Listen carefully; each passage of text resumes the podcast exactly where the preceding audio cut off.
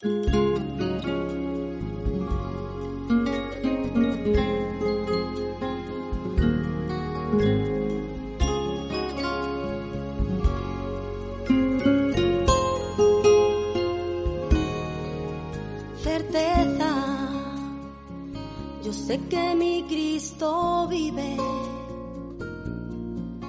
la palabra de Dios, la Biblia, hay un mensaje para ti, para mí y para toda la humanidad. El Evangelio. Certeza, es la razón, la existencia. Un mensaje para ti todas las semanas en este canal de radiodifusión cristiano Luz a las Naciones, un estudio expositivo de la palabra de Dios, edificando sobre el verdadero fundamento de los apóstoles y profetas, siendo la principal piedra del ángulo Jesucristo mismo. Cristo está cerca, es mi certeza. Síguenos en directo o en cualquiera de nuestros canales y recuerda que Dios tiene un mensaje para ti.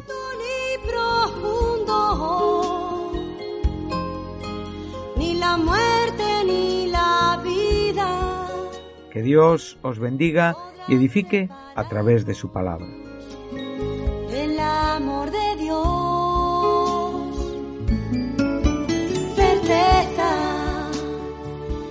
Sé que mi Cristo vive, certeza, para Él no hay nada imposible, certeza, es la razón, la existencia. Es un placer para mí saludar a los oyentes de Radio Luz a las Naciones de nuevo en nuestra programación semanal titulada Un mensaje para ti. Programa eh, en que desde el cual pues estamos estudiando juntos eh, porciones eh, de la escritura. Eh, más concretamente, en este último tiempo estamos haciendo un estudio expositivo de la primera carta del apóstol Pablo a los Corintios la primera de las mayores, que fue escrita por el propio apóstol, año 58 después de Cristo, desde Éfeso, en su tercer viaje misionero, a una iglesia que fue establecida por el propio apóstol en su segundo viaje misionero, pasando de, de Atenas a Corinto unos años antes del tiempo que escribió esta carta. Hemos llegado al fin del capítulo 3 y, y hoy estaremos en los versículos 16 y 17, son dos versículos eh, bastante importantes e interesantes en, este contexto que estamos estudiando y hemos podido, hemos podido ver la, la, la batalla que el, que el, apóstol espiritualmente tiene con sus hermanos eh, de la iglesia de Corinto. Eh, para el apóstol son hermanos amados, son aquellos que han sido llamados a ser santos, santificados en Cristo Jesús, bendecidos con todos los dones, eh, bendecidos eh, por la gracia de Dios, eh, conforme a esa gracia de Dios, pero hemos podido comprobar como siendo claramente diferenciados en, en la sabiduría divina, habiendo podido escuchar la palabra de la cruz, habiendo podido tener argumentos eh, con, en una forma comparativa para poder separar, para poder eh, interpretar y diferenciar la sabiduría del mundo de la sabiduría de Dios, curiosamente, estaban comportándose como hombres naturales. Por eso él, al comienzo del capítulo 3, les dice que son carnales y que tienen todavía que entender la leche que no han entendido. Pero ellos pensaban que ya, eh, como digo, podían estar comiendo y enseñando las viandas, el, alimento sólido. Pablo les va a enseñar por medio del comienza con el argumento eh, de su persona y de la de Apolos, como en, un, en una metáfora, una analogía tomada de la agricultura, donde uno planta, que es Pablo, y el otro riega, que es Apolos. Pero claramente dice que la iglesia es la labranza de Dios. y que cada uno hace su trabajo y que evidentemente cada uno recibirá la recompensa por su propia labor. Por lo tanto, Pablo claramente nos enseña acerca de la importancia de nuestros hechos dentro de la Iglesia. Por otro lado, eh, también podemos, podemos ver que, Pablo está dejando bien claro que tanto él como Apolos no son más que siervos, siervos que están imitando, que siguen el ejemplo del siervo por excelencia que es Jesucristo. Pasa de la analogía del campo a la analogía, a la metáfora del edificio. Sois labranza de Dios, edificio de Dios. Y este es el contexto que nos ocupó el último tiempo que estuvimos juntos. Entonces aquí ya Pablo eh, ya no viene a hablar de Apolos y de él, ahora ya Pablo viene a hablar del mismo. Él es el sabio arquitecto que puso el fundamento. Y hemos podido ver como muchos eh, versículos en las propias cartas del apóstol eh, nos respaldan este principio. Somos edificados sobre el fundamento de los apóstoles, siendo Jesucristo la principal piedra del ángulo. Esto nos lo enseña Pablo en su carta a los Efesios, en el capítulo 2, en el versículo 20. En este momento Pablo nos va a enseñar no solamente que él ha puesto ese fundamento, sino va a dar la advertencia de que ahora eh, los, los, personajes de, de, este párrafo son él y esos maestros o esos, esos líderes o esos creyentes de la iglesia de Corinto que tienen que ver cómo están edificando encima o sobre edificando. Entonces hemos visto la importancia de lo que aquí se nos enseña, la importancia de tener una buena y santa comprensión del cuerpo de Cristo, del, del milagro espiritual que es la iglesia, del milagro espiritual que es la vida de la iglesia y del milagro espiritual que somos nosotros en la iglesia. Pero no solamente esto, sino a la vez también el propio respeto a los dones y a los, y a los ministerios que la gracia de Dios otorgó a la Iglesia y que responden al resultado, al fruto de la aflicción de aquel que, como bien nos enseña el capítulo 4 eh, de, la, de la epístola a los Efesios, citando el propio Salmo 68 en el versículo 18, dice en el capítulo 4, versículo 8, dice que subiendo a lo alto llevó cautiva la cautividad y repartió dones. Entonces dice que este que descendió es el que subió y que está eh, encima de todos para llenarlo todo. Y este fue el que constituyó a unos apóstoles, a otros profetas, a otros evangelistas, pastores y maestros para la edificación del cuerpo de Cristo para la obra del ministerio. Por lo tanto, eh, es muy importante en nuestra vida dentro de la iglesia. Ahora Él va a advertirnos que tenemos que ver el tipo de material que usamos. No puede ser un material humano. No podemos hacer la obra de Dios en la carne. Recordamos Juan 6, 29 cuando le preguntaron a Jesús cómo podían poner en práctica las obras de Dios.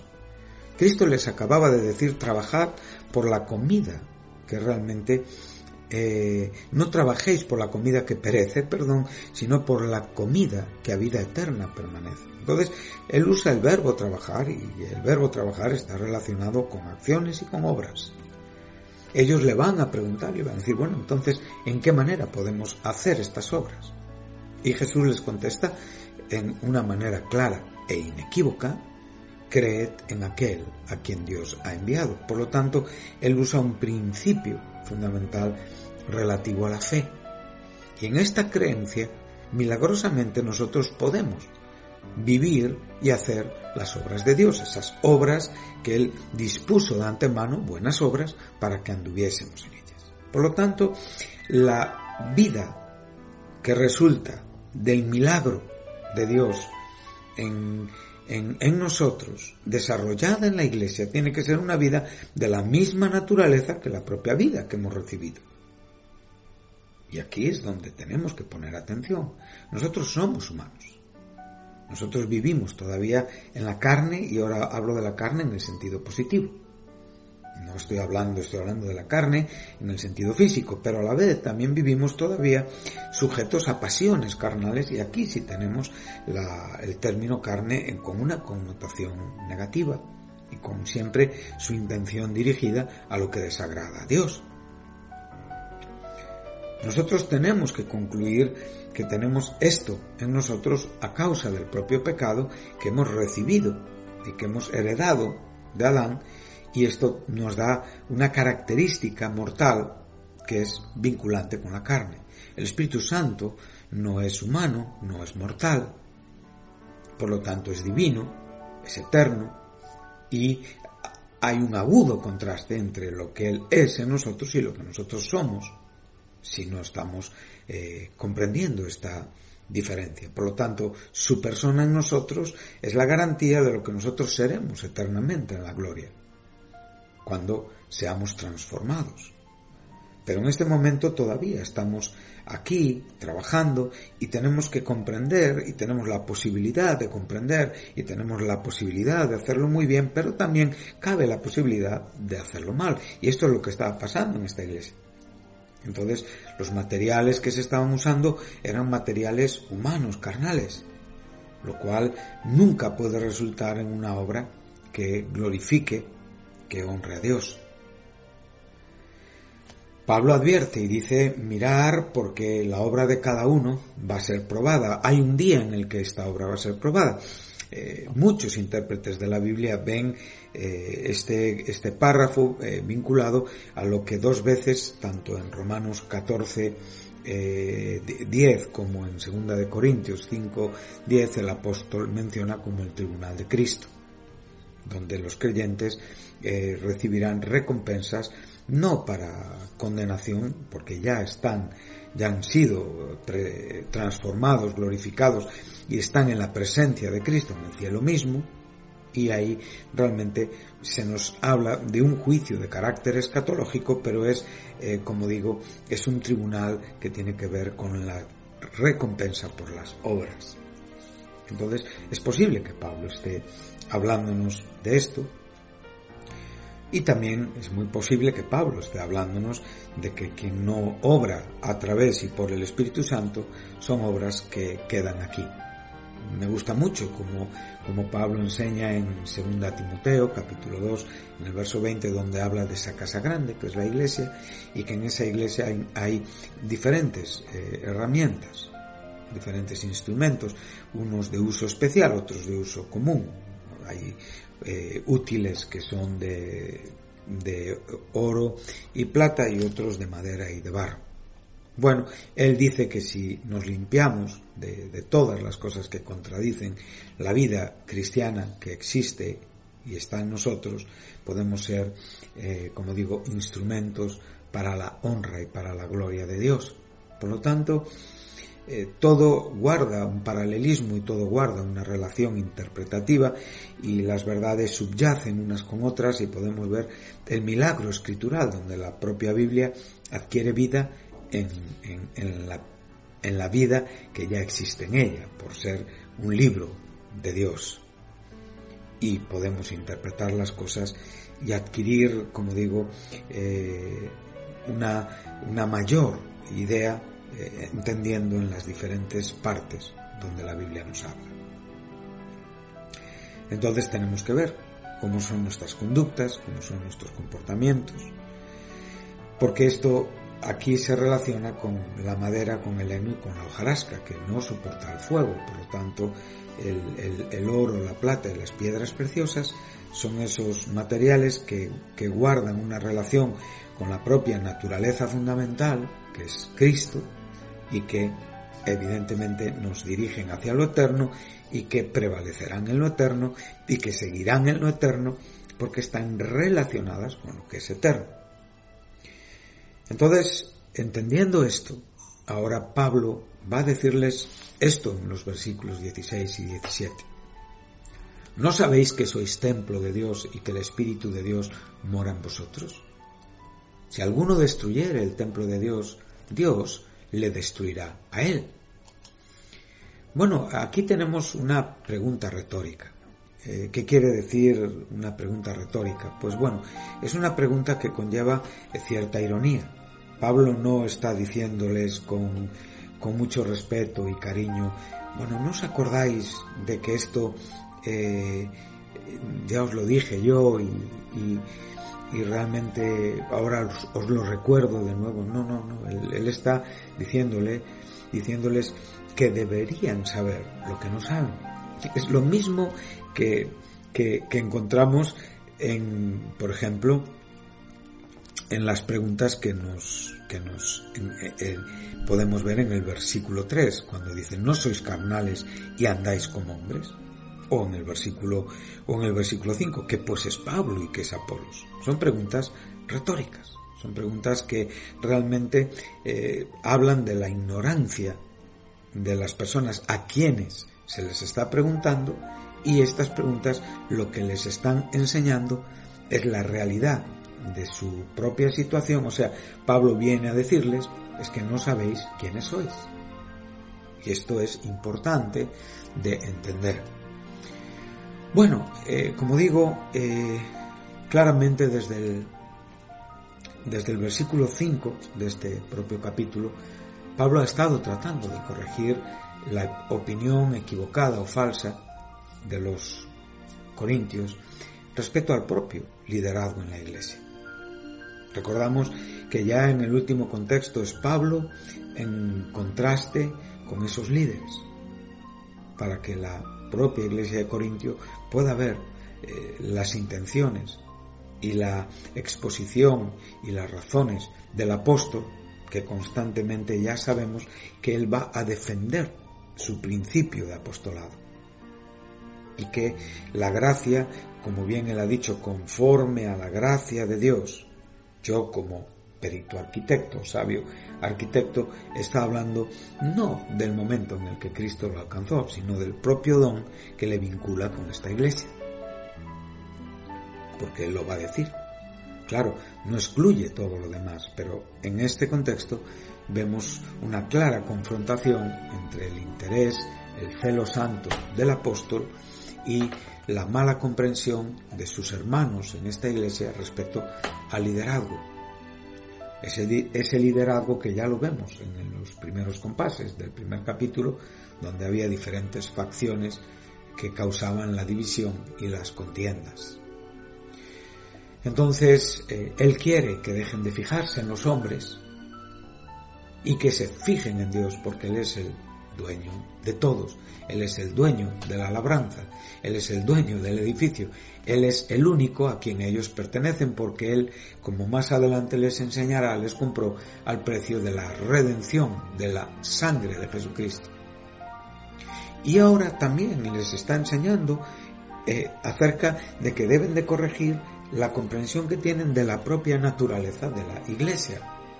Por eso ahora el argumento nos da una idea eh, mm, con pequeños matices diferenciales, aunque en esencia venimos hablando de lo mismo. Sabemos que la labranza es la iglesia y sabemos que el edificio es la iglesia. Pero ahora, bueno, él va a tratar eh, de, darles una idea un poquitín ya eh, concreta en cuanto a este pasito que vamos a dar adelante en las propias imágenes que hemos estado estudiando entre los versículos 9 y 15. Ahora les va a decir el tipo de edificio, la clase de edificio que él como perito arquitecto y otros han venido sobre edificando, edificando encima o levantando que es este templo de Dios que, eh, que Pablo se está refiriendo en Corinto, o sea, la iglesia de Corinto. Bueno, Pablo está haciendo dos cosas. Primeramente, como digo, tratando de ayudar a sus hermanos, a los hombres que él está pastoreando, a aquellos hacia quienes tiene una santa responsabilidad a ver eh, el significado y la, y como digo, la gracia superabundante de que han sido constituidos como iglesia de Dios, como pueblo de Dios en Corinto. Esto lo enseña cuando podemos en los primeros compases en la propia salutación, donde dice a la iglesia de Dios que está en Corinto. O sea, esta es la pregunta que les está haciendo. ¿No sabéis que sois la iglesia de Dios? A veces estas preguntas parecen mm, como, no sé, sin sentido, preguntas que, que, que, que, no caben dentro de un guion, como que esto se da por sentado que sabemos. Sí, muchas veces técnicamente sabemos muchas cosas, pero la propia vida que desarrollamos está lejos de los principios eh, hermenéuticos, interpretativos de los conceptos que a veces tenemos en nuestra boca. Entonces, como digo, eh, aquello que teológicamente entendemos y expresamos tiene que estar en una clara concordancia y equilibrio con el propio desarrollo de la vida donde, donde nosotros tenemos la posibilidad de ser un ejemplo de comprensión y que estos hombres no estaban siendo. Por otro lado, esta gracia también les está advirtiendo de que eh, si siguen por el camino que van, hay un proceso y están en camino de destruir esta iglesia con sus divisiones. Entonces, eh, como digo, eh, nos, nos muestra la grandeza, la santidad de esta iglesia, eh, tanto en el sentido místico, en su propio significado, como en el propio sentido del significado local y su ubicación en la iglesia que está en Corinto. Hoy nosotros tenemos nuestra iglesia en las diferentes ubicaciones donde vivimos y donde servimos. Entonces no podemos, como digo, eh, tomar a la ligera lo que la iglesia es y representa y destruirla por medio de una edificación mundana y humana que lo único que va a traer es división. Quiero decir que nos que estamos ante la advertencia más fuerte del Nuevo Testamento hacia este tipo de conductas. Bueno, una vez introducidos, como digo, al, a lo que aquí eh, se, nos, se nos está enseñando en una manera global, ahora vamos a pararnos en un poquito más en cada versículo, en una forma, digamos, más gramatical, buscando algunos significados que nos completen eh, lo que, bueno, es el tiempo donde vamos a estar hoy, en este tiempo que nos resta ahora.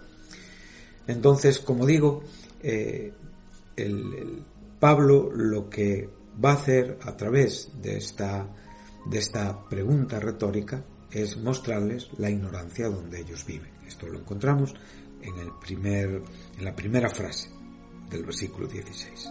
¿No sabéis que sois templo de Dios y que el Espíritu de Dios mora en vosotros? Bueno, este no sabéis, y esto es un dato muy curioso, muy significativo, y para mí muy contundente a la hora de, entender el, trabajo del, del apóstol con esta iglesia, es que diez veces en esta carta el apóstol repite reiterada y deliberadamente no sabéis.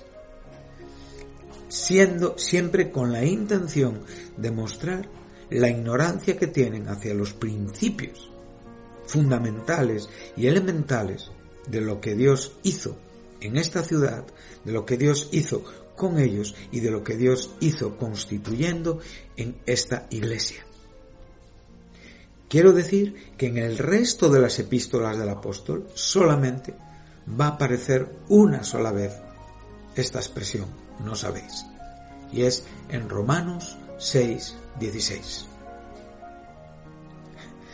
Cuando Pablo dice, no sabéis que cuando os presentáis a alguno como esclavos para obedecerle, sois esclavos de aquel a quien obedecéis, ya sea del pecado para muerte o de la obediencia para justicia. Él está haciendo una ilustración de lo que es la vida en Cristo, el nuevo nacimiento en Cristo y la libertad evidentemente, y la destrucción de ese cuerpo eh, pecaminoso que sirve al pecado para eh, vivir en la bendición de la nueva vida, de la muerte y de la resurrección en Cristo para servir a la justicia. Pero es curioso, ¿verdad, queridos oyentes? Cuando alguien repite diez veces lo mismo es porque eh, creo que, que hay una necesidad de insistir y la necesidad de insistir eh, para mí guarda una relación con que hay una eh, precaria o nula capacidad de respuesta. Bueno, esto nos da una idea de la situación, como digo, de esta iglesia y a la vez eh, también nos da una idea de, de, lo que nosotros podemos estar hoy viviendo en los diferentes lugares donde, donde servimos y donde vivimos y donde también procuramos y deseamos eh, que, que, las cosas mejoren o que las cosas cambien. Por lo tanto, aprendemos. Y esto dice mucho a favor del apóstol. Esto dice mucho acerca de los sentimientos respecto de Pablo hacia la iglesia y también dice mucho respecto a los sentimientos y a los desarrollos de los creyentes eh, de Corintio y evidentemente su propia conducta. Por lo tanto, ellos daban mucho énfasis a ellos mismos, ¿eh? eran muy concluyentes en ellos mismos, muy confiados en ellos mismos.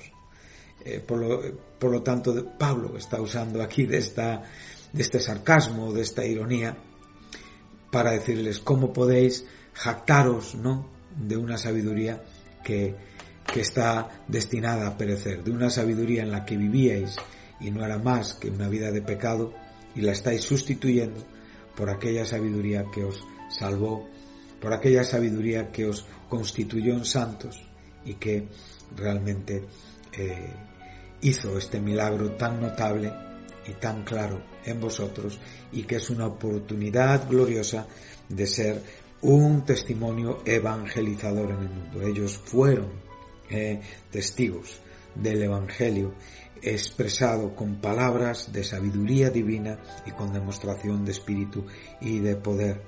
Y ellos tenían la capacidad de, porque Dios había confirmado su testimonio en ellos. Pero sin embargo, podemos ver que no es así.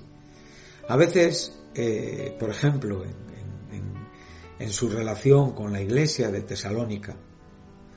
Eh, Pablo les, les habla de lo que ya saben y de lo que ya viven.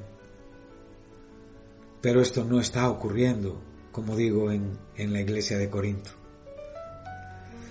A mí me gusta como Pablo les dice a otras iglesias, porque vosotros ya vivís, ya sabéis, o sea, no tiene que recordarles lo que no viven y lo que no saben.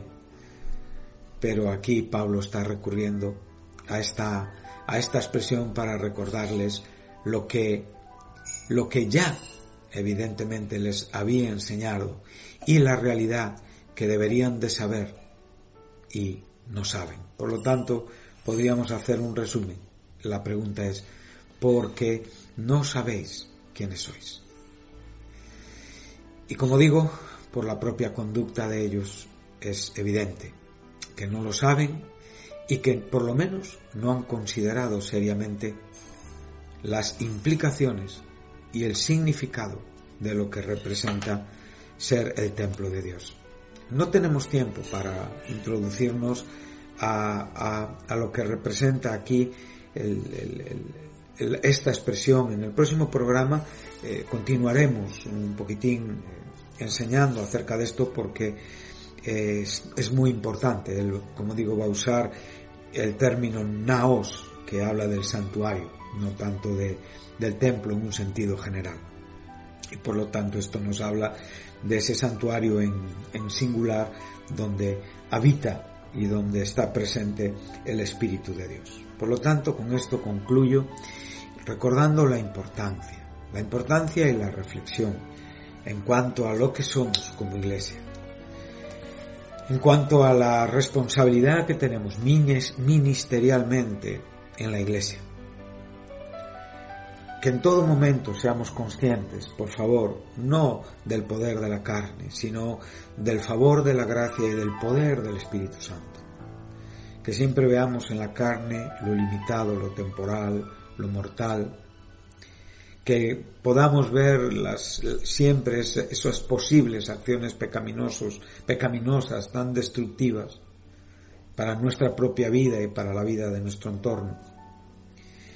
Y que realmente busquemos esa edificación santa, usando materiales santos. Eh, como digo, gozándonos en la vida santa y viviendo hoy en el tiempo que nos toca vivir con un respeto a la iglesia, con un agradecimiento a Dios por esta iglesia que ha sido comprada a un precio tan sublime y tan precioso como es la sangre de Jesucristo. Una iglesia que su nombre es la esposa del Cordero. Una iglesia que en la eternidad será sin mancha y sin arruga. Una iglesia que hoy ya es y ya existe en estas condiciones. Y una iglesia que hoy tiene que ser dignamente representada por sus, eh, por aquellos que la representamos en esta manera, como Pablo la representaba y como Pablo enseñaba que fuera eh, representada en esta, en este pueblo, en este grupo cristiano eh, de Corinto. Por lo tanto, que Dios les bendiga y espero continuar con ustedes la próxima semana. Muchas gracias.